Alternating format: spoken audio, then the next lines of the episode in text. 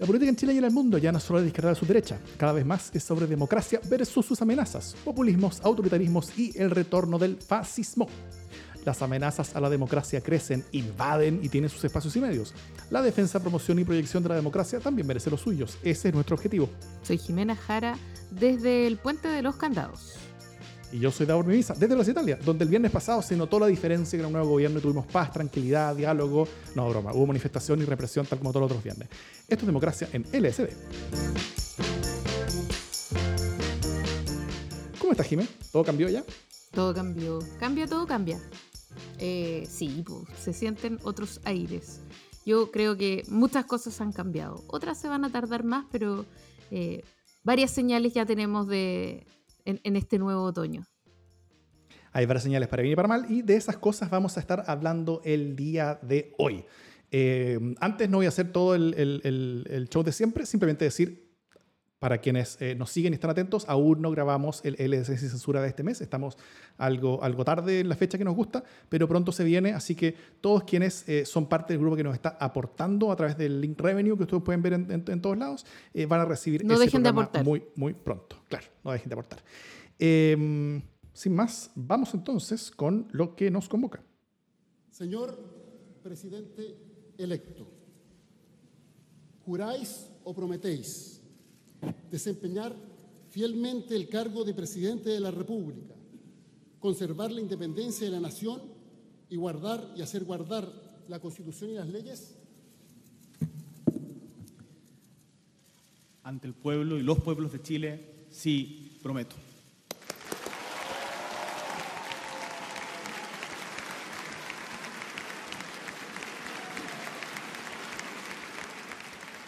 Hasta que sucedió. Tuvimos cambio de mando. Lo que estaba terminando, desde hacía rato parece, eh, terminó de terminar. Y lo que no podía esperar más comenzar, parece, ya comenzó. Los símbolos y señales, tal vez como, como primera... Hoy, hoy, hoy vamos a hacer un, un, un, especial donde vamos a hablar solamente de Boric y su gobierno. ¿ah? Porque como todos quienes nos escuchan han escuchado y han, conversado poco sobre esto, entonces nosotros venimos a... hablar de un tema que no se habla, claro. Claro, a saldar esa deuda. Eh, y, la primera dimensión que, que, nos gustaría analizar es eh, las señales y símbolos, ¿no es cierto? Eh, tal como lo dijo Eugenio Tironi en su entrevista en, T13, no sé si hoy ayer, la, la, multitud de detalles pensados en demostrar un cambio fueron bien notorios en, en, todas las actividades que se han hecho, ¿no es cierto? Desde la foto de, de, de Piñera ante la montaña, pasando a la foto de Boric con el mar a sus espaldas desde la, foto de su gabinete en la naturaleza, en vez de la foto típica del gabinete eh, ante el, edificio presidencial. Eh, las vestimentas, por supuesto, de prácticamente todas las autoridades que llegan. fueron, fueron cambios notorios. Eh, las salidas de, protocolo, por ejemplo, por ejemplo, en el saludo a la estatua de Allende de Boric. E incluso la misma encargada de protocolo, que notoriamente fue, fue una presencia completamente diferente a los encargados de protocolo anteriores, que, que básicamente pasaban piola. Eh, y, en una actitud mucho más suelta y capaz, eh, incluso interesada en demostrar sus emociones de parte de tanto el presidente en particular como de muchas de, las autoridades, y llegando tal vez con una postura mucho más horizontal, ¿no es cierto?, tanto entre ellos como, como con la ciudadanía. Em, ¿Cómo viste tú, Jime, la dimensión simbólica y emocional de los principales actos asociados al cambio de mando, tanto lo que pasó en el Salón de Honor del Congreso Nacional, como en el Balcón de la Moneda, o en las varias entrevistas que se han dado en radio y televisión? O sea, yo creo que el cambio se notó desde el momento uno y evidentemente nada de eso es casualidad. O sea, no en vano hay, un, hay una mano acostumbrada al, guion y a, la, y a lo televisivo, ¿no? Detrás de todo esto que es Pablo Paredes. Eh, hay, hay, una capacidad de ver simbolismo que es muy grande eh, y que permite producir eh, estos símbolos eh, o, reconocer cuáles son los símbolos que cambiarían de alguna manera el inicio de un gobierno. Eh, en, esta misma, en este mismo podcast estuvimos hace una semana pensando cuáles iban mm. a ser quizás los símbolos del, del, cambio de mando, de qué se iba a tratar, cómo en otras ocasiones había, se había hecho otro simbolismo súper fuerte, y él inició justamente con un desayuno eh, con dirigentes sociales, eh, y, a mí me parece que eso tiene que ver con todo el sello que él ha querido imprimirle en estos primeros días, ¿no? Y es, ¿dónde está el protagonismo? Eh, esta idea de que el protagonismo está en la ciudadanía y en la ciudadanía de a pie muy específicamente, eh, ha estado en cada uno de los hechos de, este, de, este primer, de estos primeros días de, gobierno. ¿no? Él no solo tiene este desayuno con dirigentes sociales, invita personas del mundo social al cambio de mando, los invita también eh, a personas del mundo de la cultura, a personas del mundo de la ciudadanía, eh, a la ceremonia en la moneda, sino que lo repite, y vamos a hablar un poco más específicamente después de eso, en, su discurso, y luego al segundo día él también hace eh, un acto en la Pincoya, o sea, él ha hecho un montón de cosas que tienen que ver con reconocer el lugar protagónico que en la figura del gobierno deberían tener los pueblos, el pueblo y los pueblos, ¿no? Eh, una cuestión que estaba bien olvidada porque teníamos una moneda muy cerrada sobre sí misma, con un presidente que le tenía básicamente pánico a la gente y la gente profunda aversión a, Piñera, y por lo tanto él de alguna manera abre el gobierno eh, porque puede hacerlo, entre otras cosas. Él puede abrazarse con la mm. gente, eh, él puede llegar a su casa y hay lienzos de bienvenido presidente, etcétera, ¿no? Y él aprovecha este, este buen momento para hacer entrar la idea de la ciudadanía y plasmar sus primeros actos de gobierno de esta idea justamente de la contundencia social eh, de su gobierno. Sí, eh, sí, estoy de acuerdo. Yo creo que em, que, hay, hay, varias dimensiones en, todo esto, ¿no es cierto? Eh, porque no solamente son, son ideas nuevas que llegan a la moneda, es, una cultura política nueva también que está llegando, eh, tiene su, su, propia forma de, relacionamiento, eh, sus propias claves de lenguaje, su propia épica, sus propios símbolos. Eh, es una generación nueva también, por supuesto. El, componente generacional acá es muy clave en, en, todo esto.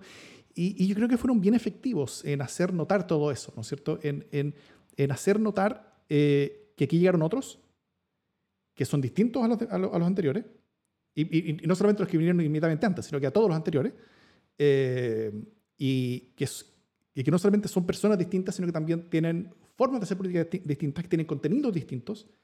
Eh,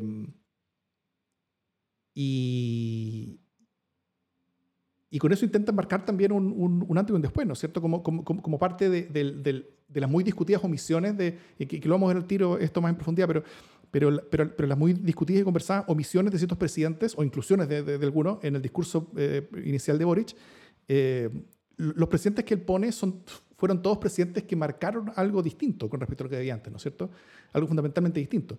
Por algo habla sobre, bueno, habla sobre, por supuesto, eh, eh, eh Montalva, habla sobre Allende, habla sobre Elwin, todos quienes hicieron quiebres y planteando cosas que eran bastante originales para sus respectivos tiempos. y también sobre Bachelet me imagino que hablaba más sobre Bachelet 2 que sobre Bachelet 1. Eh, y como, como, como, un gobierno que, que, que, partía con algo diferente. O sea, partía una, una coalición al menos de nombre diferente, con, con, con, con eh, integrantes más o menos diferentes también a, los que tenía antes la, la vieja concertación. Eh, y, y, con eso es con lo que se quiere conectar quizás Gabriel Boric, ¿no es cierto? Eh, eh, eh, después, como todas las cosas que hace después, él, como que se disculpa y dice que no fue su intención, como, como faltar el respeto a nadie, al, no incluir a ciertos presidentes, pero, pero al final él, él escoge los presidentes que claro, él, él, escoge los presidentes que fueron un, que, que fueron un nuevo inicio. y, y, yo creo que él, él y su mundo y su gobierno están con, con, con mucha fuerza intentando hacer eso, ¿no es cierto? Sí, yo creo que él está efectivamente tratando de marcar un nuevo inicio.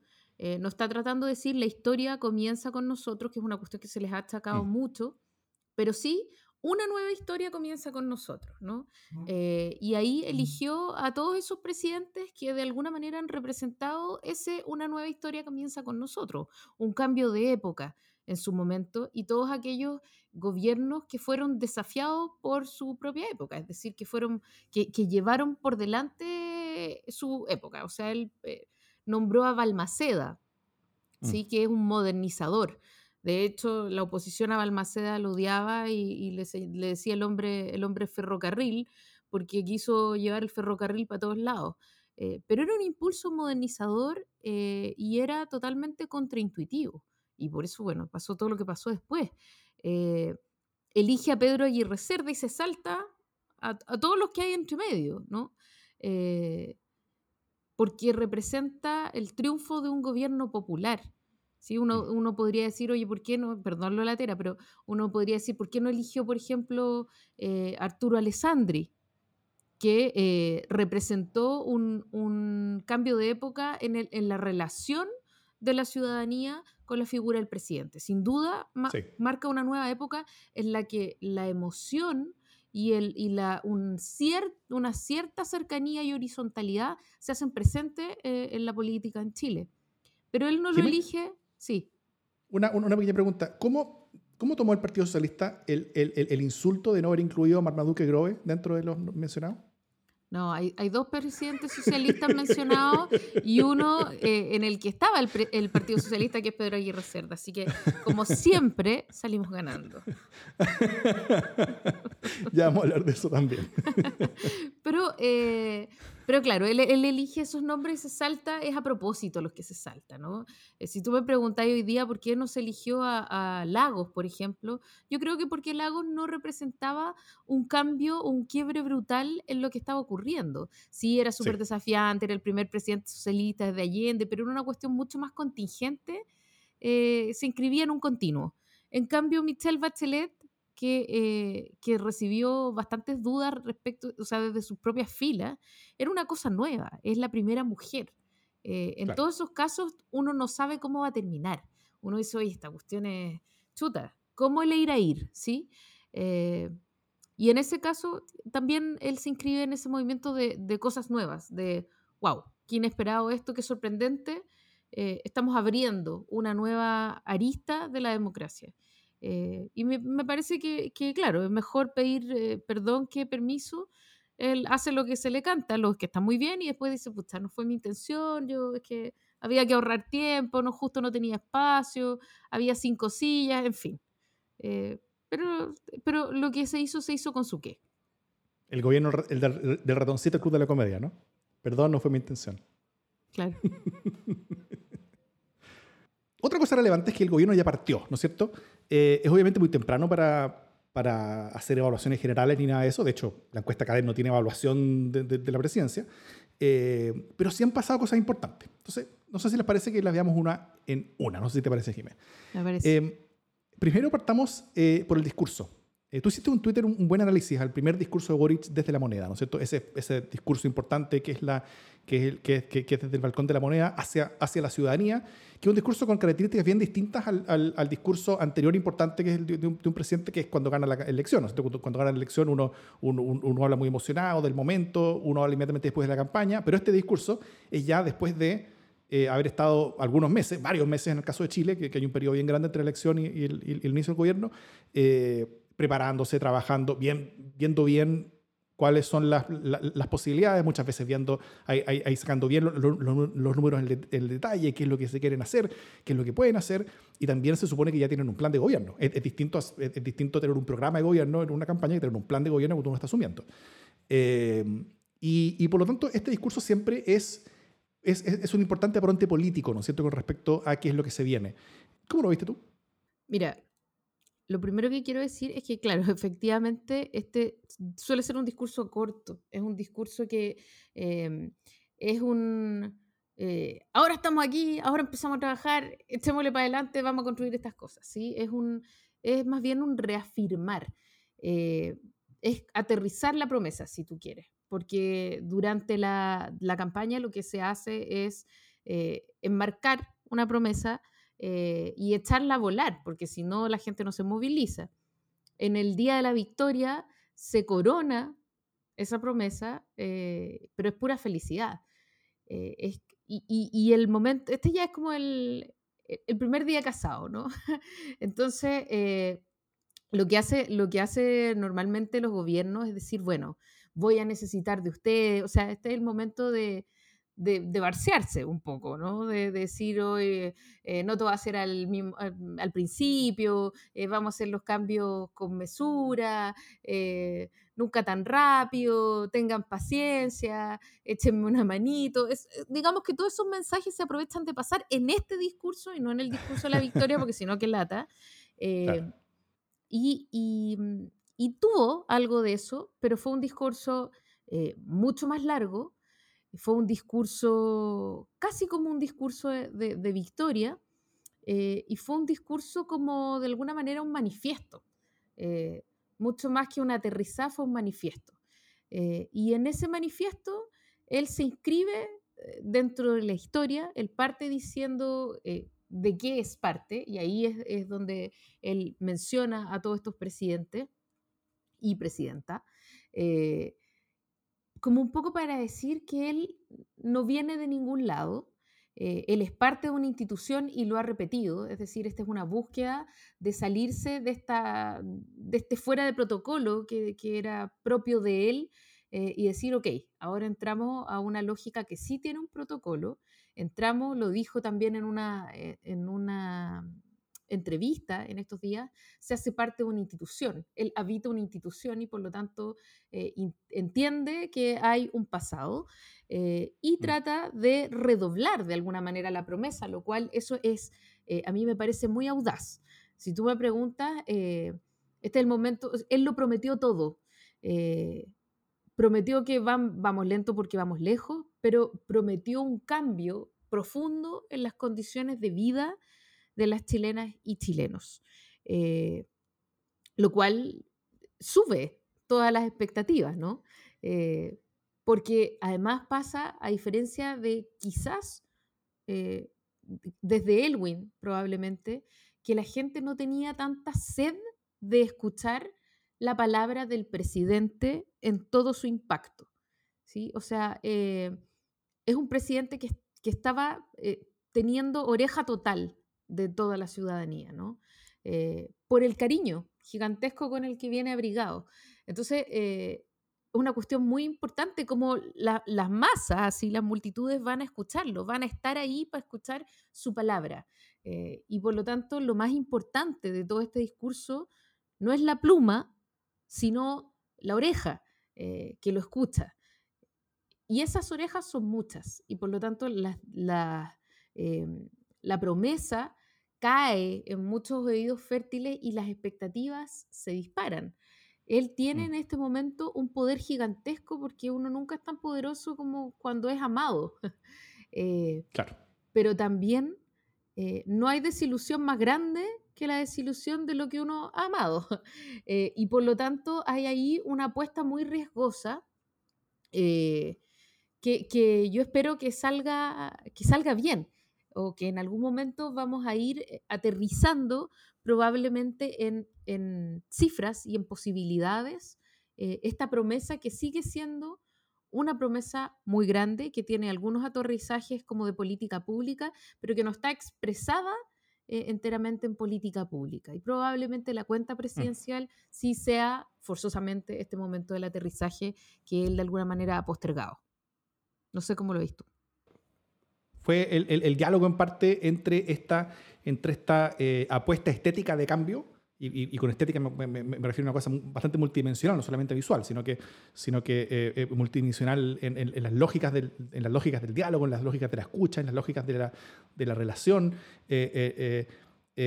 y, cómo conversa todo eso con, con, el aterrizaje del programa, ¿no es cierto? Y, eso también cruzado por la realidad política que, el mismo eh, presidente yo creo que fue bien, bien claro en el que hay que ajustar expectativas con respecto a, a, qué tantas cosas van a ser posibles, tanto por, eh, por los tiempos políticos, por un lado, en, el sentido de que estamos con una convención constitucional y ciertas cosas que, que, no, que, hay muchas razones para estar discutiéndolas ahora, eh, sino que debieran ser discutidas o, aprobadas o avanzadas después de tener claro cómo hacer la, la constitución, si es que hay una constitución, y también la realidad política del Congreso con el, en el que se va a enfrentar el gobierno y también la realidad política de la situación económica con la que se enfrenta y la situación internacional también. O sea, eh, este, eh, estamos en un, en un mundo y en una situación internacional que igual es bien distinta a la que había un par de semanas atrás, ¿no es cierto?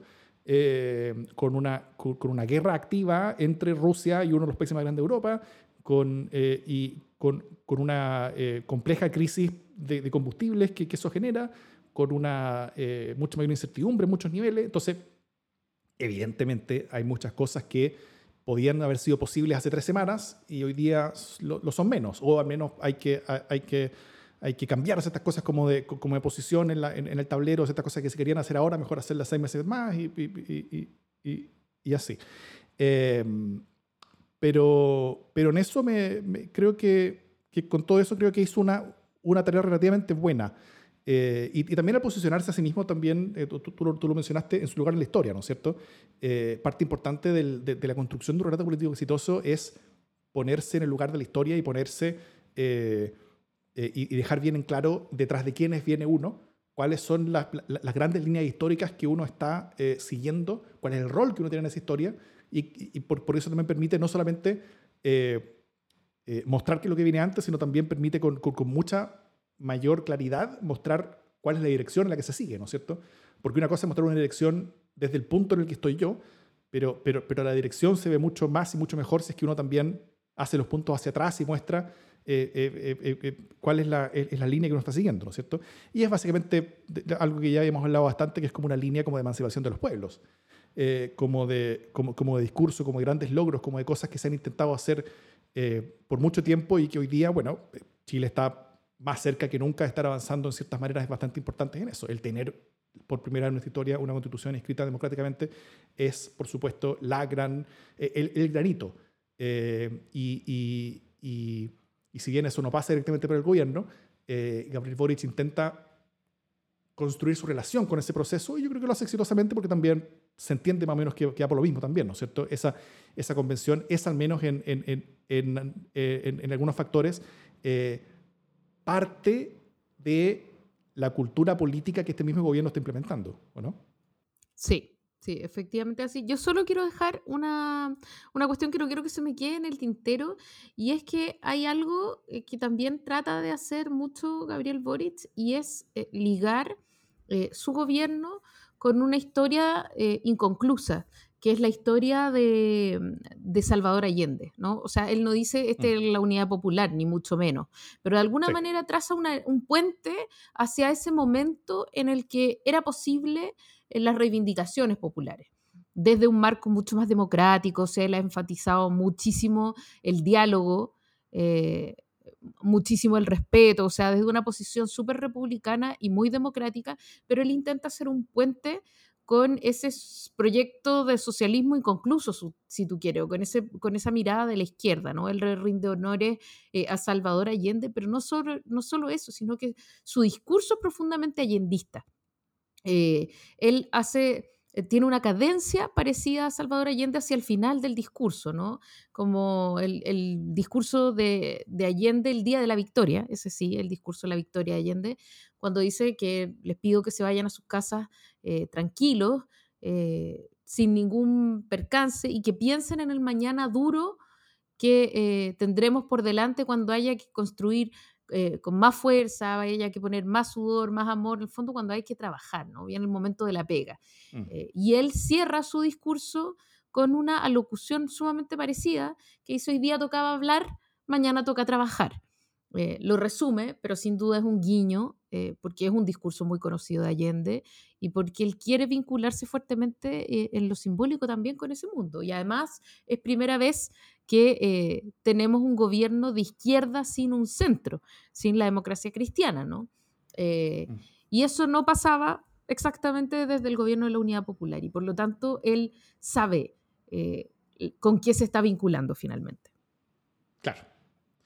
Em, ahora entrando a cosas un poquito más, un, un poquito menos felices tal vez, que, que, que, que, que cosas más prácticas, ¿no es cierto? Que, que, son las primeras señales que da el gobierno. De nuevo, esto no es un intento de hacer una evaluación del gobierno ni, ni, ni, nada parecido, sino que simplemente estamos analizando las primeras cosas. O sea, son las primeras pinceladas de algo que pronto va a poder ser, va a poder ir construyendo eh, una película un poco más clara. Por ahora tenemos algunas cosas puntuales.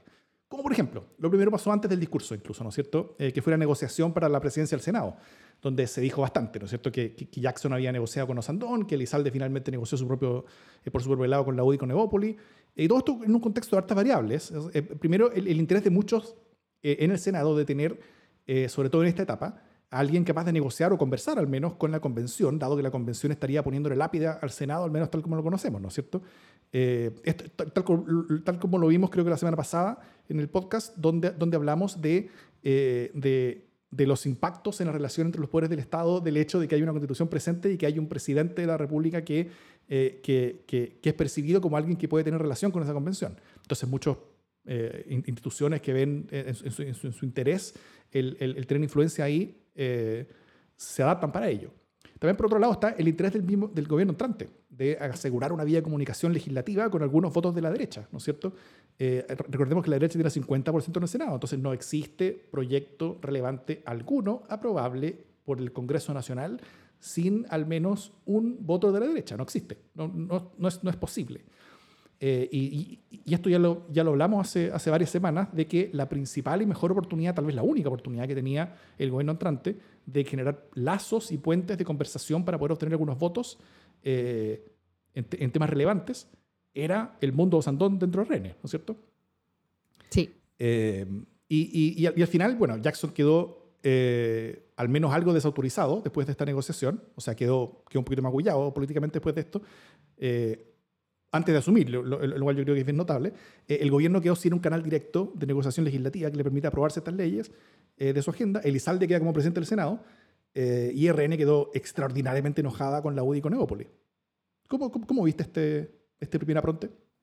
Yo creo que eh, el que salió más para atrás efectivamente es el ministro Jackson, eh, porque él había negociado, o sea, primero porque negociar con Osandón eh, la estrategia era, recordemos, pirquinear votos, ¿no? Es decir, como garantizar unos ciertos proyectos en los que ellos calculaban que les faltaban votos y a cambio de eso eh, ofrecerle la, la, presidencia del Senado. Sin embargo, en la derecha hay una división eh, y si bien ellos querían tener presidencia, en el fondo llegaron a un acuerdo que significa como de alternancia, ¿no? Que si ahora le tocaba a Álvaro Elizalde, después le podía tocar a uno de ellos. Eh, y estos acuerdos que son súper frecuentes, eh, son acuerdos mm. que se hacen normalmente sin el gobierno. Ojo, porque es una votación que le corresponde al Senado. Eh, entonces se hacen en diálogo con el gobierno, pero no es algo que negocie el gobierno, o por lo menos que yo tenga eh, recuerdo, no, no es una cuestión que negocie directamente ningún ministro del gobierno. Están enterados, por supuesto, pero es una cuestión que se negocia en la interna, igual como la negociación por la presidencia de la Cámara de Diputados, ¿no? Y entonces lo que pasó fue que el gobierno estaba negociando por un lado y el Senado estaba negociando por otro independiente de si Elizalde estaba negociando su cupo o no estaba negociando su cupo. Era el Senado el que estaba negociando eh, los cupos. Y, al negociar el cupo, además estaba negociando no solo el cupo de, no solo la presidencia, sino que estaba negociando las presidencias de las comisiones. ¿Sí? Eh, entonces, por ejemplo, era, a, la derecha le importaba mucho tener la presidencia de la Comisión de Hacienda. Y eso era parte de la negociación. Que, ok, ¿Podemos dejar este año la presidencia en, en, manos de alguien del bloque, por ejemplo, del socialismo democrático, como se llama ahora, o del bloque de la centroizquierda, a cambio de que nosotros tengamos la presidencia de eh, Hacienda porque va a negociar la, mm, la, reforma tributaria? Y por lo tanto, eso es parte de las negociaciones que se dan. Eh, y aquí habrá quienes digan, ay, la cocina, la cocina. Bueno, sí, sí, o sea, hay un número específico de, senadores que se reparten los espacios em, de, toma de decisiones y quiénes van a ser los presidentes de distintas comisiones, tal, y eso es una cuestión que se organiza, igual como se organiza cualquier sistema de poder, ¿sí? Eh, entonces, sí, en la cocina. Eh, pero esa es una cocina propia de la organización, no es una cocina que le toque al ministro Jackson, porque eso sí que es un poquito inadmisible. Eh, cómo conversan el legislativo y el ejecutivo es una cosa. Que el ejecutivo prometa puestos en el legislativo es una cuestión distinta. Y es además hasta impropia, creo yo. Y por lo tanto está bien que el, que el, que el ministro Jackson se haya llevado un, un cachamal en esto. Porque tiene que ver con una cierta intrusión de qué hacer es, eh, me parece a mí que ahí yo lo atribuyo a la inexperiencia y no a ninguna suerte de maquiavelismo, ¿no? Eh, aquí hay una generación que está entrando que no necesariamente sabe cuáles son los protocolos en cada caso. eh, hay este riesgo permanente de, desentonar. eh, y, eso es una cuestión que, bueno, ocurre cada vez que un conglomerado nuevo entra al gobierno. Le pasó a la derecha y cómo le pasó, vaya, el primer, los primeros años casi no ejecutaba presupuesto, o sea que hacía casi nada.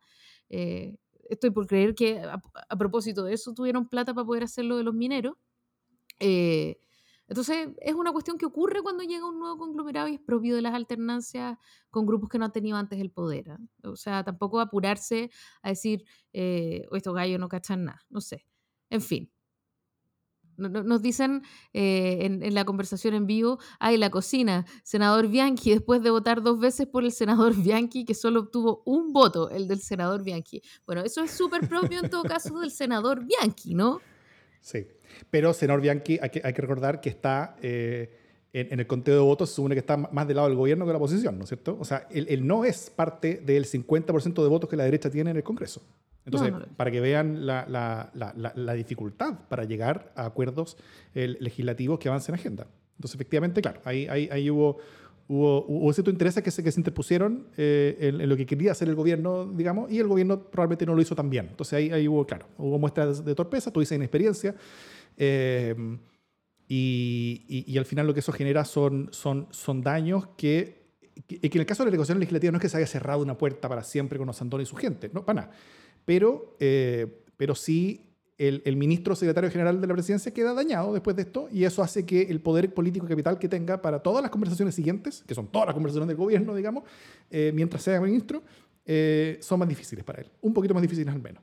Y eso, y eso claro, eh, es, es- es- una pérdida eh, de- del gobierno. O sea, van a necesitar más capital para lograr menos cosas de las que habrían necesitado si simplemente no hubieran intentado hacer esto. Eh, y por otro lado, la... la- bueno, te- te- te- tal vez con- conversemos otro, otro día sobre, sobre cómo queda la, la- la derecha en torno a esto, porque también fue relevante. Eh, el otro tema también fue, que, que causó bastante eh, ruido, fue el caso de Ríos, ¿no es cierto? Los jesuitas anuncian la entrada de Berríos, del, del cura Berríos al- a, a un cargo ligado al trabajo en campamento, a un cargo público. Eh, Twitter explota, eh, el gobierno después recula diciendo que solamente era una idea, que, que era un puesto en un consejo asesor. Eh, Berríos declina el nombramiento, luego se revela que efectivamente era una decisión de, la que se echaron para atrás. Eh, tras ver la reacción, se discutió sobre haber eh, ocultado casos de abuso, se habló sobre la separación de Iglesia-Estado, parece que la ministra Orellana tuvo eh, un rol ahí en que el gobierno se echara para atrás. Eh, y, y- y también ahora está, de- después de todo esto, el- la pregunta de qué tan influenciables son las decisiones políticas del gobierno con respecto a, la- a las reacciones de redes sociales, ¿no es cierto? Que no es una discusión nueva para, para, para quienes son las autoridades de gobierno actualmente. ¿Cómo lo, cómo lo viste todo? O sea, es que yo creo que cuán influenciable es un gobierno a partir de las redes sociales es una cuestión que, claro, tiene que ver con el, con el tono y con la sensibilidad de, de ese gobernante, eh, pero que va a ser creciente sí o sí, ¿no? Es como pensar si son los gobiernos reactivos a los medios de comunicación masivos o si son reactivos los, me- lo- los gobiernos a los estudios de opinión. Por supuesto que Mm. son reactivos, o sea, eh, generan agenda y de qué manera, y además una agenda que, que sube así como la espuma, ¿no? En, en seis horas tenías el tema de Berrío eh, en TT y yo, para serte franca, tuve que preguntarle como a tres personas distintas, más vinculadas al mundo religioso de lo que yo soy, cuál era el atado. Te- te- así, te soy súper sincera, porque en verdad mi, mi cercanía con el mundo del, de los curas es cero. Entiendo que Berríos es como un cura buena onda, campamento. eh, y, y si tú me hubieras preguntado si yo creía que era un buen nombre, yo habría dicho, pucha, sí, capaz que sí. O sea, no, no vi venir toda esta avalancha de cosas que se vinieron y probablemente por desconocimiento del personaje eh, y del contexto de la iglesia tampoco tenía ninguna idea de que estaba vinculado, o sea, él no estaba vinculado a ningún tipo de abuso, pero como era amigo de alguien que sí estaba vinculado a abuso, entonces estaba demasiado cerca de, la lepra.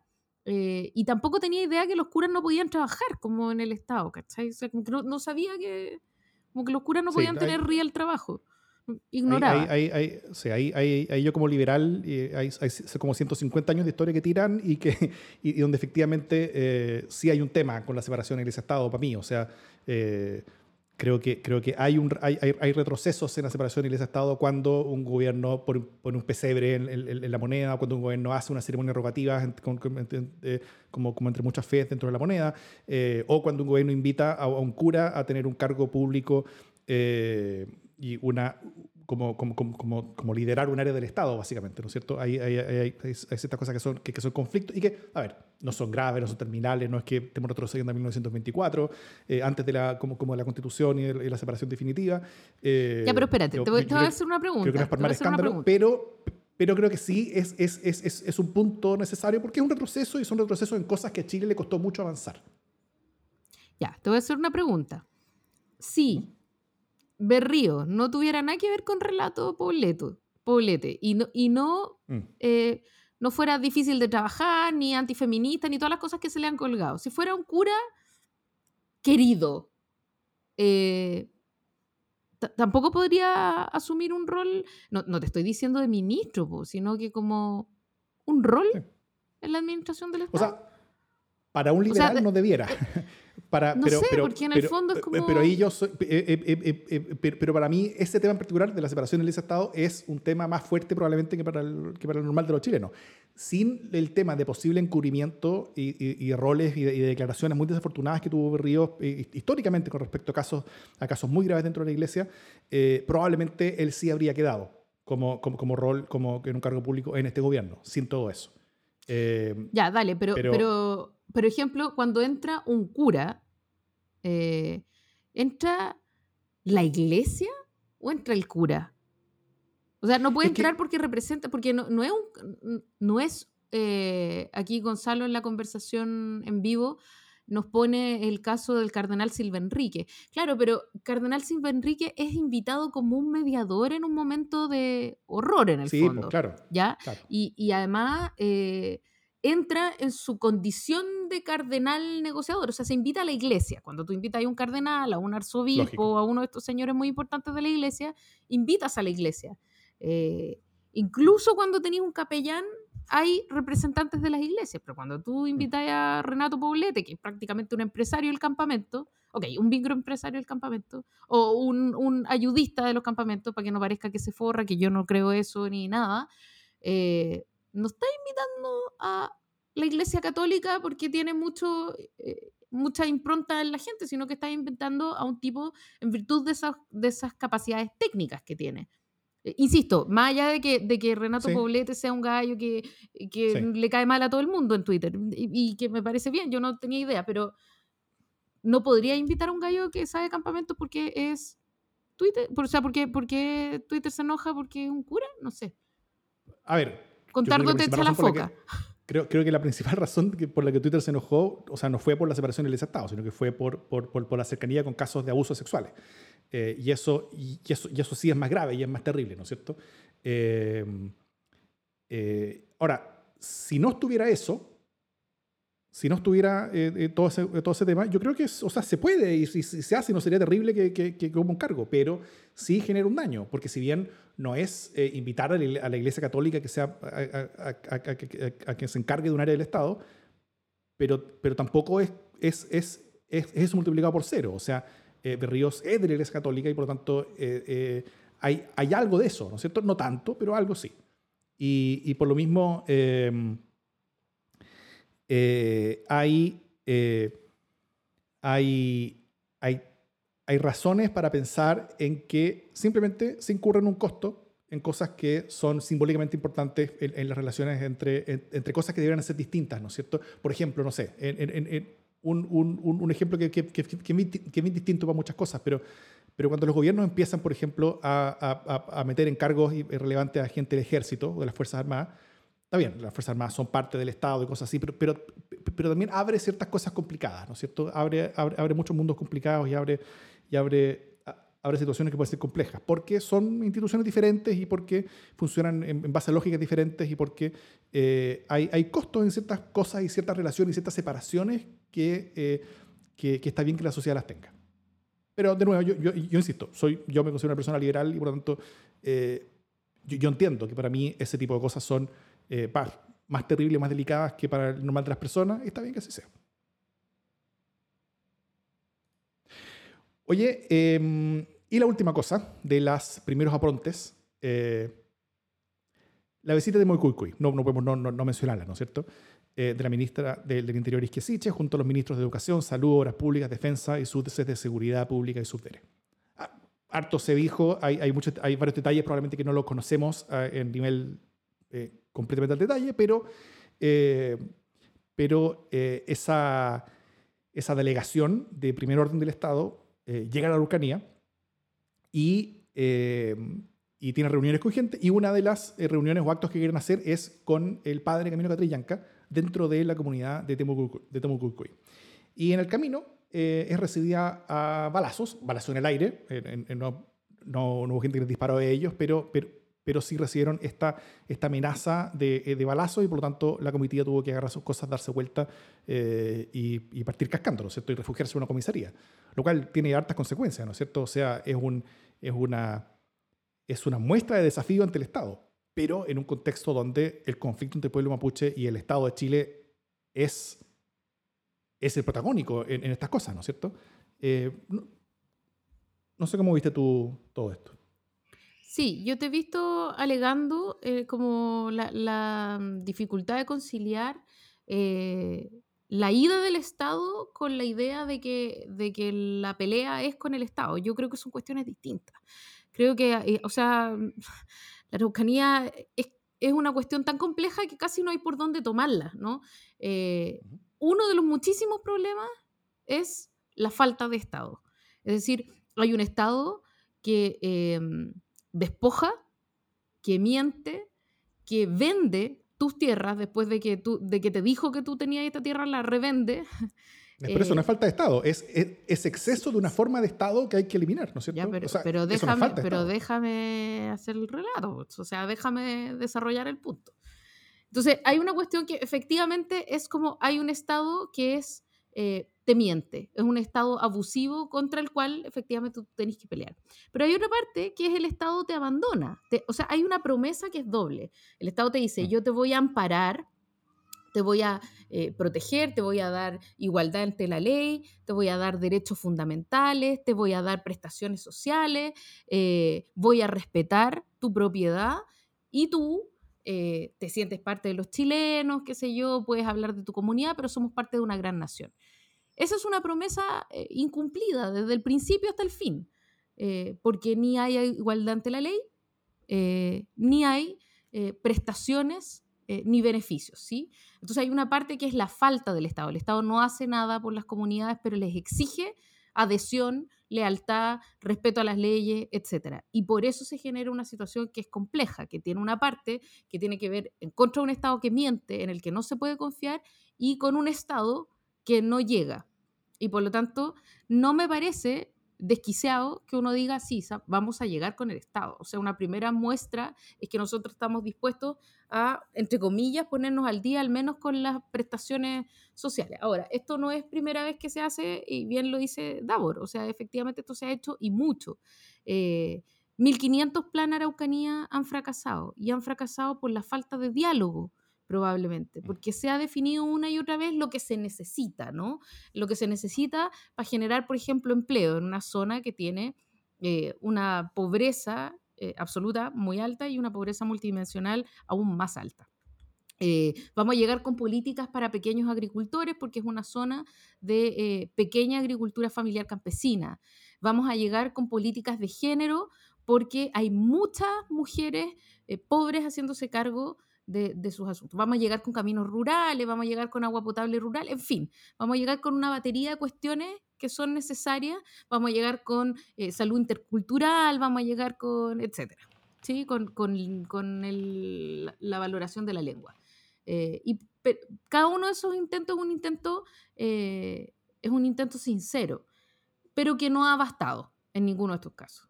Vaya, sabemos que no es un tema fácil. Pero a mí me parece un buen inicio que tú llegues con un contingente robusto de política pública. Lo que no me parece tan sensato es que eh, fuerces la entrada de alguna manera a una comunidad sin las garantías eh, necesarias para un movimiento así de arriesgado. Yo entiendo el punto que quería hacer la ministra eh, y creo que si hubiera funcionado habría sido súper hit, pero para eso tú necesitabas eh, garantías distintas que no estaban. Y, a mí me parece que ahí efectivamente hubo demasiada audacia, no sé si hubo audacia, irresponsabilidad, falta de, de, perspectiva de la avanzada, falta de planificación, mira, no sé. Pero de que hubo algo malo, hubo algo malo. Eh, porque, entre otras cosas, no es solo que te disparaste en los pies con este plan, porque tú puedes volver a ir y tratar de hacer en Padre las Casas y quedándote en Padre las Casas todo lo que querías hacer en Toimucuicui. Entonces, finalmente, por darle un matiz, por hacer el punto más grande, finalmente lo que se va a recordar de esta ida no es que tú llegaste con un sub, con la mitad del gobierno, básicamente sino que es que no pudiste entrar a Temucuicui, que no te lo dejaron, no te dejaron. Entonces, mm. lo que se recuerda es la parte que es el fracaso y no la parte que es el avance o, el intento de avance, que es un intento sincero. Y lo segundo que a mí me parece complejo acá es eh, hacer esto con tanto voluntarismo, ¿no? Eh, por parte de la ministra, mm. quizás. Eh, el querer ir, el insistir en ir, si es que es cierto aquello que vemos de que se le dijo que era súper peligroso, porque hay algo que tiene que ver con el yo voy a confiar eh, y tenemos que eh, exponernos para dialogar. Eso es una cuestión súper razonable, eh, estar frente a frente. Pero lo segundo es que tú no puedes exponer al gobierno a sufrir un atentado personal, cosa que no ocurrió, o sea, fueron disparos al aire y todo. Pero ¿y si no hubieran sido disparos al aire? ¿Y si hubieran sido disparos a la caravana? o sea, estaríamos en un tete más o menos. Y a mí me parece que una de las cuestiones esenciales en este proceso es que todas las autoridades implicadas en este proceso se mantengan vivas de principio a fin, porque si no, no es posible. Eh, y, por lo tanto, la ministra tiene eh, el deber de mantenerse a salvo en nombre del Estado de Chile, porque eso es una garantía de que el proceso de conversación puede fluir. Ella tiene la obligación de estar en integridad.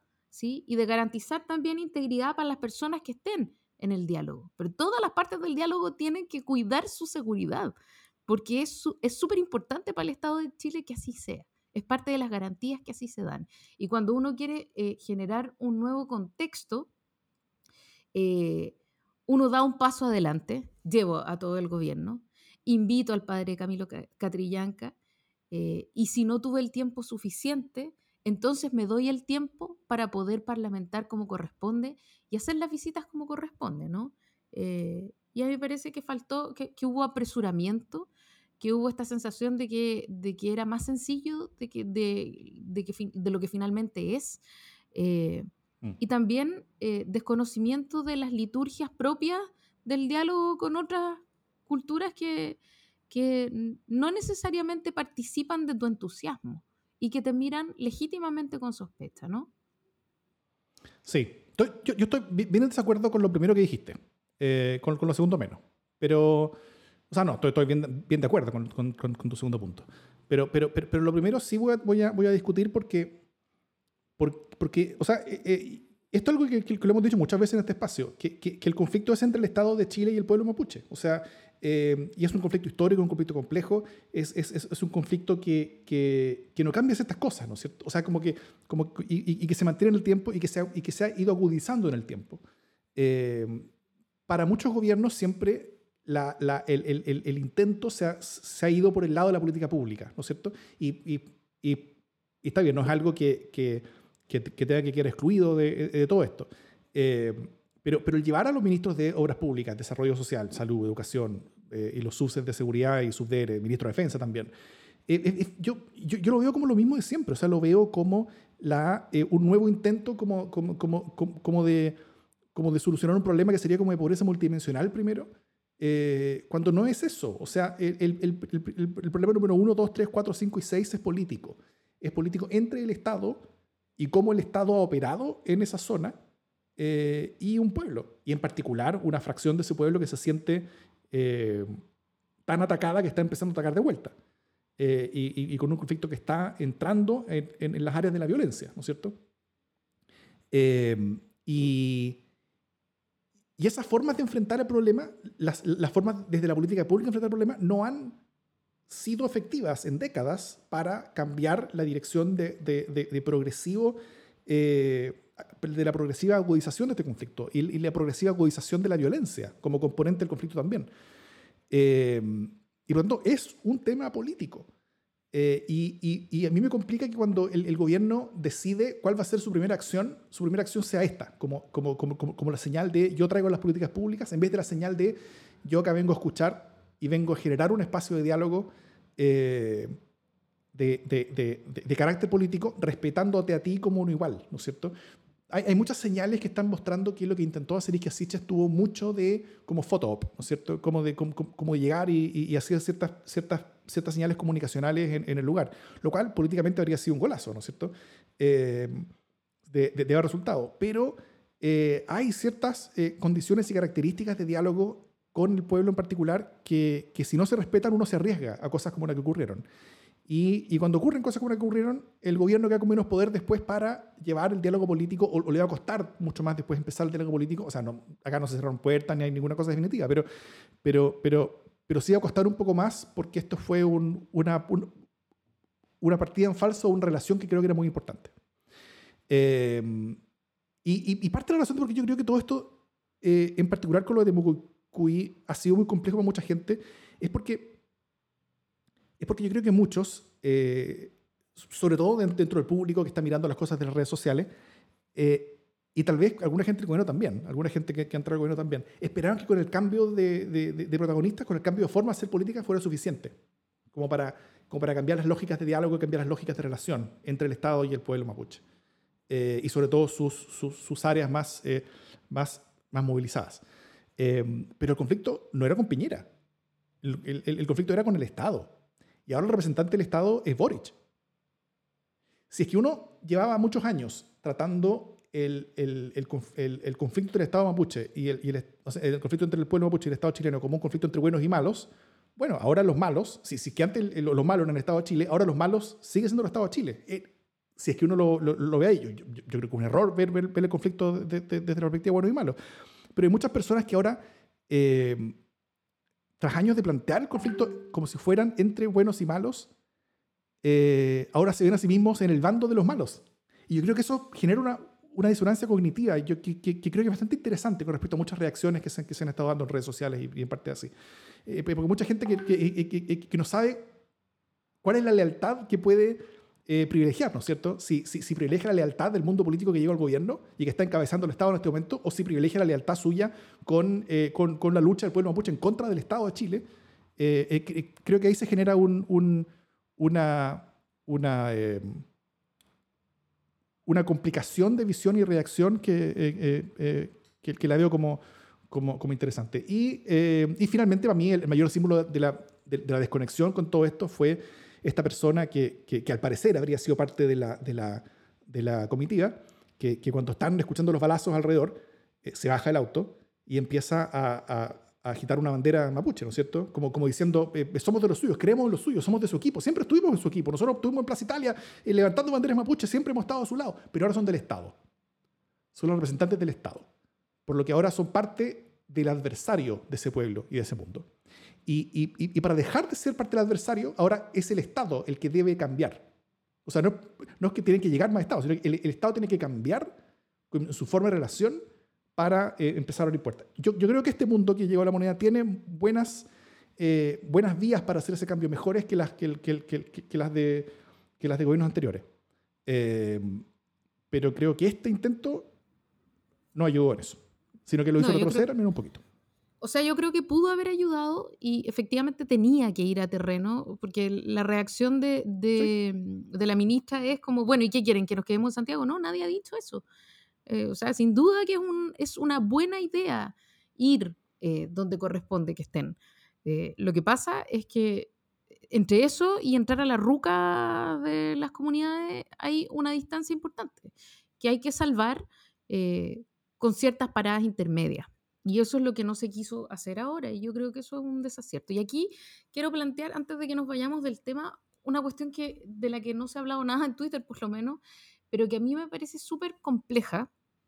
No tengo una respuesta, pero, pero sí me parece echarle foco, y es que eh, la ministra del Interior se desistió de eh, hacer una de presentar una, una, denuncia, una querella, no sé cómo se llama, por favor ahí los amigos leguleyos que me digan cuál es el término, eh, contra quienes resulten responsables por, eh, por el hecho. entonces, es súper complejo porque efectivamente yo entiendo que es una decisión difícil. si ella finalmente presenta cargos, de alguna manera su, tema como artífice del diálogo, su, posición como artífice del diálogo se ve debilitada. Pero por otro lado, si la ministra del Interior y Seguridad Pública, que es la encargada de hacer respetar la ley, eh, es que ella me, sopla la Trini por internet. Gracias, Trini, te quiero mucho.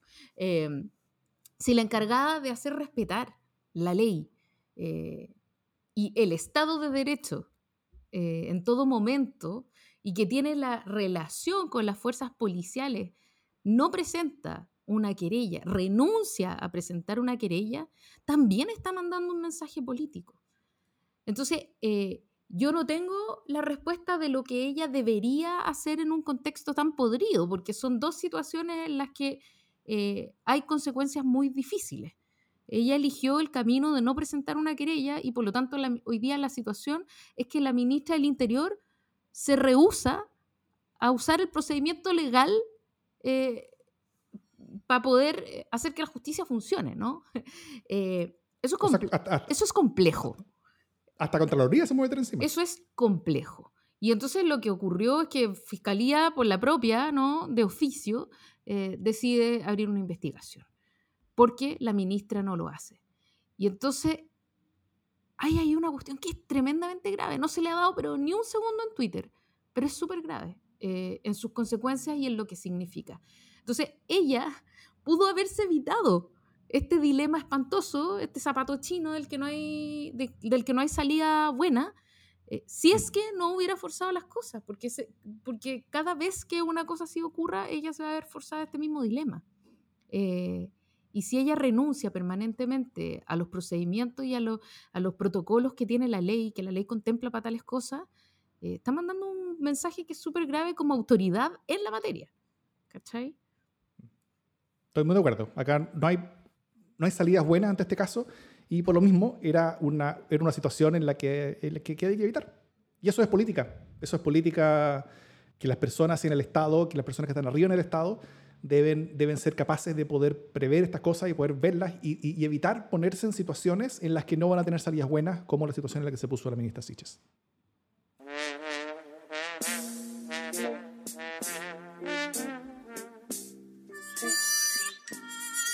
Nada que ver con lo anterior, pero llegamos a nuestro momento eh, del pastelazo de la semana. Eh, este es el momento en que Davor y yo decidimos quién se gana el premio pastel eh, por algún hecho particularmente pastelístico. Eh, y mi pastelazo de la semana es todo el, el afer eh, Rey Juan Carlos. O sea, Rey, no, no sé, sé cómo, se, cómo se llama, no se llama Juan Carlos, ¿cómo se llama el rey ahora? Felipe, Rey Felipe.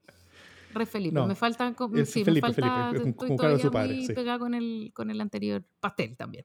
Eh, entonces, e, el afer es, este caballero rey llega tarde, están todos esperándolo y, y gracias al rey Felipe Piñera al cambio de mando. al y, cambio de y mando, claro. Piñera fue presidente como por media hora más de lo que debería haber sido, lo cual ya fue otra eternidad, lo hablábamos, eh, porque el rey Felipe no llegaba y entonces estaba eh, el, el presidente electo en una sala esperando al rey eh, y estaba el, el presidente en ejercicio todavía esperando al rey. Y finalmente todo este cambio de mando de la República de Chile estaba sometido a, la presencia del rey de España, y lo cual ya era una weá totalmente 200 años para nada. Eh, y finalmente entra el rey Felipe y eso como que da de alguna manera venia para que en Chile se desarrolle el cambio de mando. Una locura. Eh, una locura, una locura total. ¿No? O sea, y, y Tembló yo en el le encuentro, general. pero total y absoluta razón cuando el presidente, ah, el presidente Boric dice es impresentable que estuviéramos esperando al rey de España. O sea, y creo que hubo que tomar otra decisión, ¿no? Se hace la weá sin el rey de España, eh, o, o- o- o no sé, se le pone una pantallita que lo vea de la, de la sala del lado, no, I don't know, ¿cachai? Eh, por supuesto, ese pastelazo no es atribuible a, a Boric, sino que es atribuible al presidente, al gobierno en ejercicio en ese momento, que era el gobierno de Sebastián Piñera. El pastelazo con el que salió Sebastián Piñera fue porque, eh, además, dice esto Gabriel Boric muy, me parece impresentable, genera un problema diplomático, ¿no? Así como, eh, eh, eh, eh, eh. Sí, mal que mal es el rey de España, no lo están ninguneando por llegar tarde y están diciendo que este gallo es un impresentable porque llegó tarde y finalmente él, eh, que, que, eh, él en sí mismo, el rey de España, es un protocolo con patas, o sea, su existencia toda es una cuestión de protocolo, su, su labor en la vida es cumplir protocolo eh, por lo tanto, cumplió el protocolo que le dio Chile. Entonces él dice, "Eh, oye, si hay una cosa que yo sé es cumplir los protocolos. Me dieron todos los protocolos y yo los cumplí. Entonces, ¿qué fue? Piñera le pidió que, que llegara tarde para tratar de aferrarse más rato al poder y besuquear y languetear mientras tanto la piocha O'Higgins. Eh, o, o qué fue lo que pasó, ¿no? Pero sea lo que sea, es el pastelazo de la semana para mí. Sí, ese, todo ese fue un daño en las relaciones eh, iberoamericanas, ¿no es cierto? Así que, por supuesto, el responsable de todo esto es Andrés Alamán. Obviamente. No, mi, mi pastelazo simplemente, eh, y- que hablamos de esto, así que no, no, no voy a aventarme mucho para hacerlo rápido, pero el, pero el equipo de avanzada de, de la presidencia. O sea, eh, eh, y del Ministerio, del Ministerio Interior en particular. O sea, con, pero, pero imagino que, que hubo, que, que hubo trabajo también de, de, de la avanzada presidencial, porque, porque fue una comitiva de muchos ministerios juntos. eh, así que fue, fue como una cosa importante que se organizó y se organizó mal. O sea, eh, hubo, hubo eh, entre las propias declaraciones de- del padre Catrillanca, después, donde, don- donde él dijo que, es, eh, que ese mismo día, él, por- viendo en la tele, se, se enteró eh, que, que los ministros iban a llegar con él a conversar eh, y que no le dieron tiempo para preparar las cosas alrededor con las comunidades, no le dieron tiempo para nada. El, el, el LON con la comunidad de Mucucuy también, en una entrevista interesante en, en, en, en Interferencia, eh, eh, habló de que así no se hacían las cosas. eh, abriendo también la puerta para conversaciones posteriores, pero, pero, pero, pero también retando un poquito a, a todo esto. Y todo esto fue tan evitable, tan evitable. Entonces, entre los asesores políticos que no previeron las consecuencias de las acciones que se están tomando, entre también le- el trabajo de avanzada insuficiente eh, que está para proteger a las autoridades. Está, está- está para eso, para proteger a la autoridad y cuidar al Estado de Chile. Eh, así que eh, difícil primer día de pega, ¿no? What a week. Y estamos a martes, capitán. Claro.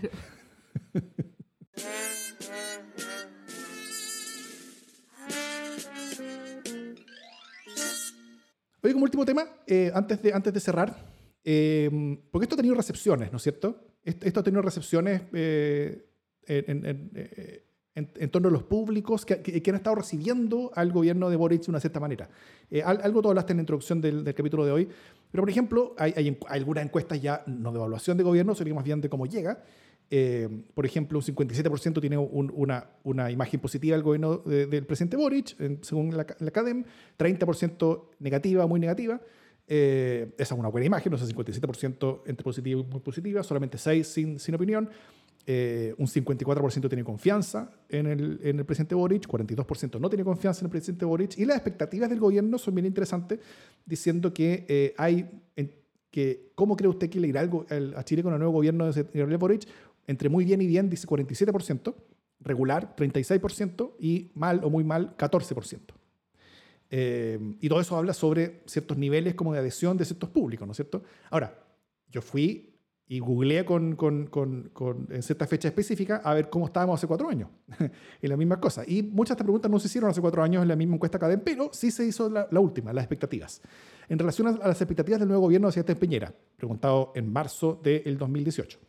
Eh, un 57% cree que a Chile le irá muy bien o bien y solamente un 8% considera que le irá mal o muy mal. O sea, hoy día Boric tiene 47, Piñera tenía 57 hace cuatro años, y Boric tiene 14, que le cree que le va a ir mal, eh, y en ese tiempo Piñera tenía un 8. O sea, había, al, menos al término de las expectativas, había expectativas un poco mejores al inicio del gobierno de Piñera que al inicio del gobierno de Boric. Eso se puede entender, por supuesto, porque en ese tiempo no estaba. Porque estamos hasta el Loli, básicamente.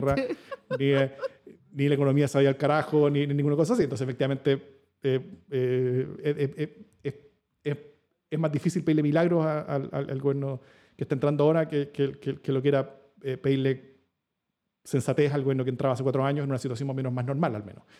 Em, pero ¿cómo tú has visto las recepciones a Boric dentro de Chile? O sea, ¿tú crees que, porque, porque, porque tú dijiste que Boric está siendo muy llamado, pero ¿tú crees que eso es universal? ¿Tú crees que todos los públicos lo están viendo así? Eh, o, o, quiénes tú crees que son los que están presidiendo más, más mejor al presidente Trump? No, yo no creo que todo el mundo lo ame, o sea, come on. No, no, en, este país hasta ni al Papa se le quiere. Eh, pero, pero el nivel de devoción, o sea, una cosa es cuánta gente te ama.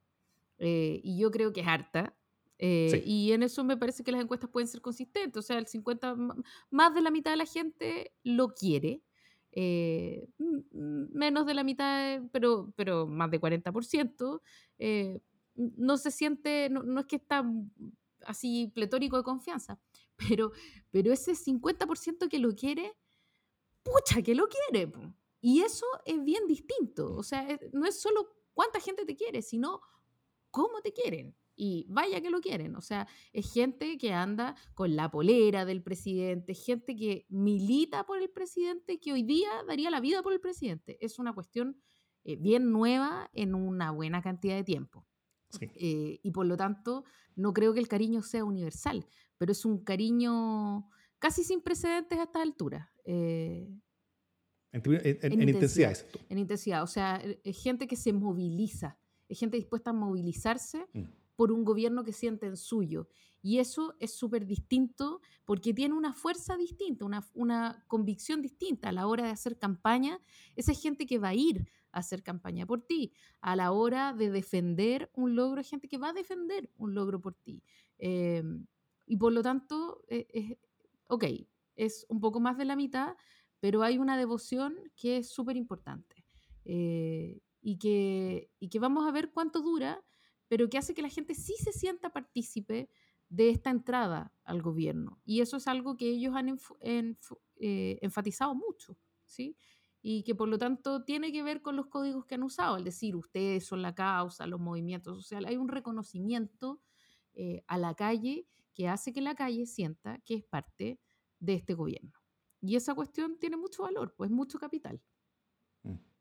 Sí, bueno, porque, hay muchos públicos, hay, hay, muchas razones para acercarse al gobierno, ¿cierto? O sea, eh, eh, estos, estas son, son ideas políticas que no habían tenido representación como liderando un gobierno desde probablemente desde, desde Allende en términos como de, como de cultura posicionamiento político, eh, son eh, como, izquierda sin centro, como lo dijiste tú bien eh, hace un rato. hay una generación también que está entrando por primera vez al poder y, que, y que lo siente como propio, ¿no es cierto? O sea, que, que, durante todo su crecimiento sintió que el, que el, que el gobierno y la política era una, cosa ajena y ahora por fin puede sentir la propia. mundos ideológicos y políticos también, lo mismo. Eh, también hay un componente social y socioeconómico, o sea, como de, como, como, como de experiencia de vida. Y que, y que, o sea, no son los mundos más populares los que, los, los que están más intensamente eh, es celebrando a Boris, ¿no es cierto? O sea, eh, ni tampoco como el barrio alto, sino que es, es, es como una, una clase, clase media alta o clase alta-baja que, está, que, eh, que tiene una, una experiencia de vida con, con carrera universitaria, donde, donde, donde siente que, que, quienes están eh, son, son, mucho más cercanos a sí mismos. Entonces, cuando, eh, hay, hay, hay, muchos mundos que están eh, predestinados a ser muy favorables a este gobierno, pero la intersección de ellos, o sea, la gente que es de ese mundo socioeconómico, más la gente que es de ese mundo etario, más la gente que es de ese mundo político, ahí uno entiende que hay tantas razones como de, como, de pertenencia a este mundo que llegó que efectivamente ahí, ahí es donde uno ve una altísima intensidad. Ahora, yo creo que mucha gente no es quienes tienen esa altísima intensidad, pero son suficientes para, para ser notorios. Sobre todo, además, que estos mundos tienen una cultura de movilización callejera que es mayor que eh, los mundos anteriores, inmediatamente anteriores al menos, eh, hasta, hasta eh, hacia atrás hay, hay, que ver hasta quienes lucharon por la, por, la recuperación de la democracia en cuanto a cultura de movilización callejera. Y, y, y, con todo eso, claro, hay efectivamente intensidad. Y eh, lo último es que también hay percepción internacional, ¿no es cierto?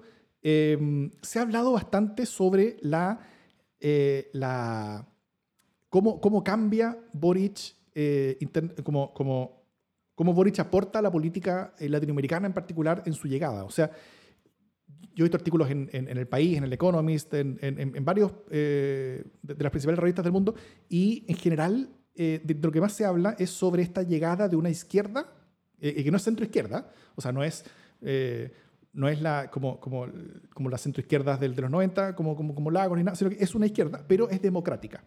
Es una izquierda democrática que es crítica con, las, eh, con los autoritarismos de izquierda. Y eso es nuevo. Eso no había antes.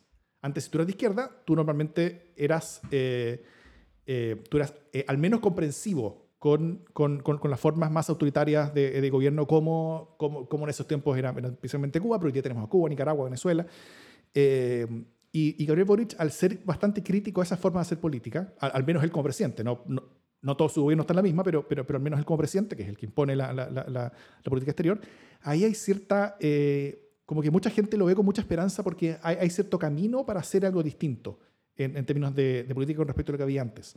Eh, porque es una izquierda muy distinta al chavismo, es una izquierda muy distinta a, toda esta que tiene, que tiene eh, ínfulas autoritarias, una izquierda muy distinta al, al, populismo clásico latinoamericano, que hoy día está tan bien representado en el, kirchnerismo, por ejemplo, en Argentina, eh, sino que es una izquierda democrática, ¿no es cierto?, que tiene consecuencias en políticas públicas, pero también tiene consecuencias en, en, el diálogo entre los estados. Y, y, hay mucho también que se ve sobre como expectativa de lo que podría irse construyendo junto a Petro, en el caso de Petro ganar en Colombia, lo cual es lo más probable, y también junto a Lula en el caso de llegar eh, a Brasil. Eh, y como tal vez lo, lo, lo, más importante que podría ser Boric no es tanto él, sino que es que él construya este camino para que cuando llegue Lula al poder, que también es lo más probable, eh, ya no sea el mismo Lula que es más comprensivo con los casos de Cuba y Venezuela, sino que sea un Lula que sea mucho más democrático en ese sentido también. Y si llega a suceder eso, estaríamos empezando a ver una, una, Latinoamérica bastante distinta, donde la discusión sobre la democracia tendría un, rol preponderante. No solamente eh, eh, echarle en cara a la gente que piensa lo contrario a ti, sino que incluso dentro de la misma gente de izquierda y los gobiernos de izquierda, en una cosa que, estamos, que parece ser un, un, un momento de la izquierda en Latinoamérica, ¿no? Sí, yo estoy súper eh, contenta con ese, con ese quiebre y con que ese quiebre sea tan manifiesto, ¿no? Mm. yo, yo quiero aquí hacer un mea culpa de que efectivamente, incluso en el caso de la presidenta Bachelet, la actitud era em, no eh, apoyar las violaciones a los derechos humanos, pero en el caso de Cuba, por ejemplo, eh, la actitud era eh, ambigua, porque había ahí una historia que, era más larga y que era más compleja de asumir, especialmente para la presidenta, ¿no? se criticó mucho en, la, en, la, visita a Cuba la, la, audiencia que ella tuvo con, con Fidel Castro, etc. Y en este caso, eh, Boric inaugura también una nueva época, donde la, donde la línea divisoria no está en lo ideológico, sino en el cumplimiento de las garantías democráticas y el respeto de los derechos humanos. Eh, y eso parece súper interesante. ¿no? El otro día eh, me entrevistaban de una radio uruguaya, porque tú sabes, me entrevistan de todas las radios. no, pero, pero me preguntaban qué tipo de liderazgo estaba tratando de construir Boric. Eh, con estas actitudes. Y yo creo que él no está mm. enfocado en el tipo de, liderazgo, sino en las señales que quiere dar. Eh, y, ese, y mm. esas señales tienen que ver con eh, también con la línea de la primera, o sea, de la ministra de Relaciones Exteriores, ¿no? que fue presidenta de la Comisión de Derechos Humanos y por lo tanto de la Comisión Interamericana de Derechos Humanos, que es la Antonia. Sí. Eh, y por lo tanto la línea es una, es respeto irrestricto a los derechos humanos. Eh, y democracia, democracia, democracia. O sea, cualquier eh, régimen, o sea, los regímenes que hoy día están cuestionados en su, en su quehacer democrático, simplemente no están invitados. Entonces, eh, ¿por qué, por ejemplo, no tiene esa misma actitud con Bolsonaro? Bueno, porque Bolsonaro fue elegido, fue elegido democráticamente, mal que nos guste, también Piñera lo fue. ¿Te fijas? Entonces, más allá de lo mal o espantoso que lo puedan hacer, no es el mismo tipo de, cuestionamiento. Y ya. o sea, me parece que, hay ahí una cuestión súper interesante y bien inspiradora por la, eh, por la vía que abre a una izquierda para que se renueve eh, a partir de, ciertos, de ciertas lógicas más modernas que las que ha tenido la derecha, o sea, perdón, la izquierda durante el siglo XX. Eh, va más allá. Y eso es súper interesante. Eh, y a mí me parece que ofrece un camino. Y además, no es primera vez que Chile hace eso, no es primera vez que Chile le ofrece vías a la izquierda desde la democracia. Después todo eso se defunó, pero bueno, esa es otra historia. Eh, siempre Chile intenta eh, buscar vías distintas que hagan posible el avance de la izquierda. Y eso obviamente me hace feliz.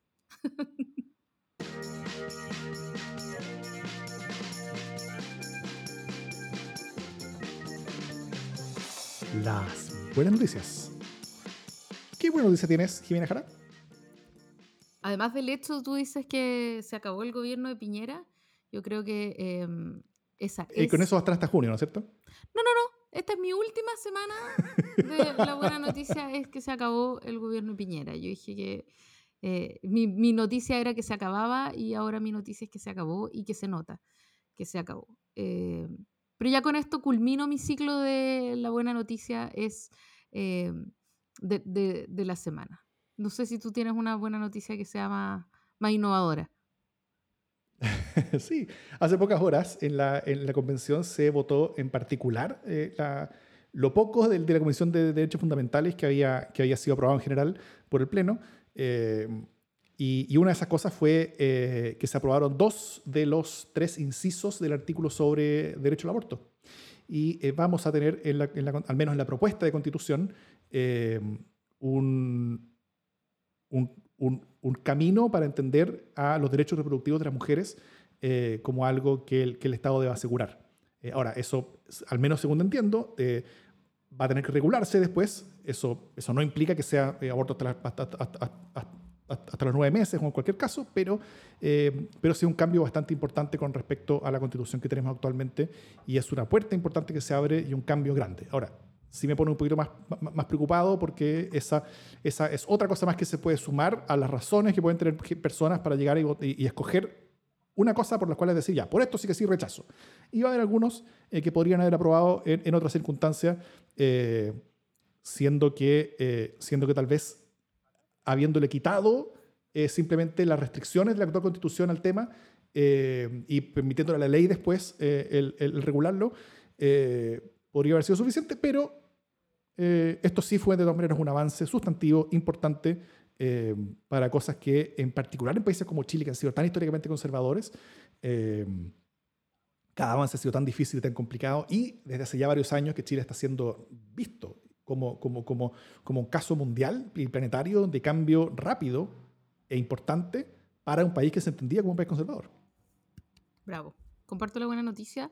Y nos soplan de acá una, una, otra buena noticia que efectivamente tiene que estar en el panel de buenas noticias, que es eh, que el viernes se firmaría eventualmente el acuerdo de Escazú. Eh, largamente postergado, lo cual es también sin duda una buena noticia. Eh, Va a ser una buena noticia. Y yo quiero agregar una otra buena, noticia. porque obviamente que me, me, me, están funando acá en el diálogo interno porque, porque he repetido mucho la buena noticia, entonces ya es tiempo de salir con una buena noticia. Entonces tengo una, una otra buena noticia, dos, que tiene que ver con el nombramiento de Hernán Frigolet en el Servicio de Impuestos Internos. Eh, yo creo que es un súper buen nombre mm. y encuentro muy acertado eh, eh, que este sea uno de los primeros gestos. La, la nominación de los jefes de servicio está como a la fila de una larga cola de nominaciones, ¿no? Eh, y es particularmente importante que haya, se haya saltado la fila este nombramiento y que haya sido uno de los primeros, porque es clave. Eh, y Hernán Frigolet es un tipo con mucha experiencia, eh, es un tipo súper conocido en el mundo del, socialismo democrático, así que quiero destacarlo como una buena noticia. Tiene trayectoria, tiene jinetas y tiene sin duda todos los conocimientos técnicos que se necesitan. Y es también una señal política, ¿no es cierto? En el sentido de que eh, hay ciertas, al, al- menos el- el- la, la remoción adelantada del, del director del Servicio Punto Interno es una señal política en el sentido de, Viciela, hay ciertas cosas que ya no te vamos a aguantar. Di- di- diciéndole a quienes eh, suelen tener eh, una, un, un- un- un- camino con, con alta recepción dentro del Servicio de Punto Interno para un descuentito por ahí por allá. Que no suelen ser las- los dueños de los kioscos de la calle. No. Dicho eso, esto es democracia en LSD.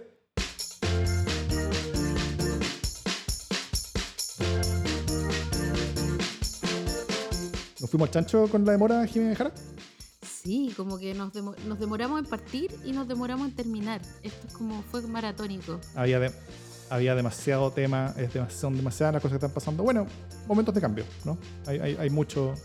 Creo que no se podía hacer más, más, más corto. Tiempo, tiempo interesante, diría Hobsbawm. Tiempos revolucionarios, compañera, diría una persona que no soy yo. Oye, y, y bueno, Gracias por acompañarnos. yo la última vez- pasada la medianoche. Qué patriota. Patriota en el sentido griego, ¿ah? Sí. Como, último, como mensaje de expectativa, eh, yo no soy oficialista ni lo voy a hacer. Está muy bien. Lo digo al tiro. La última vez que fui oficialista creo que fue a fines de Gobierno del Lago. Así que ahí pueden cachar más o menos la, la última vez que me sentía así parte, estos son los míos, yo quiero el éxito. Yo me sentía emocionalmente parte Full de... partido del Así orden. que- Full partido del orden.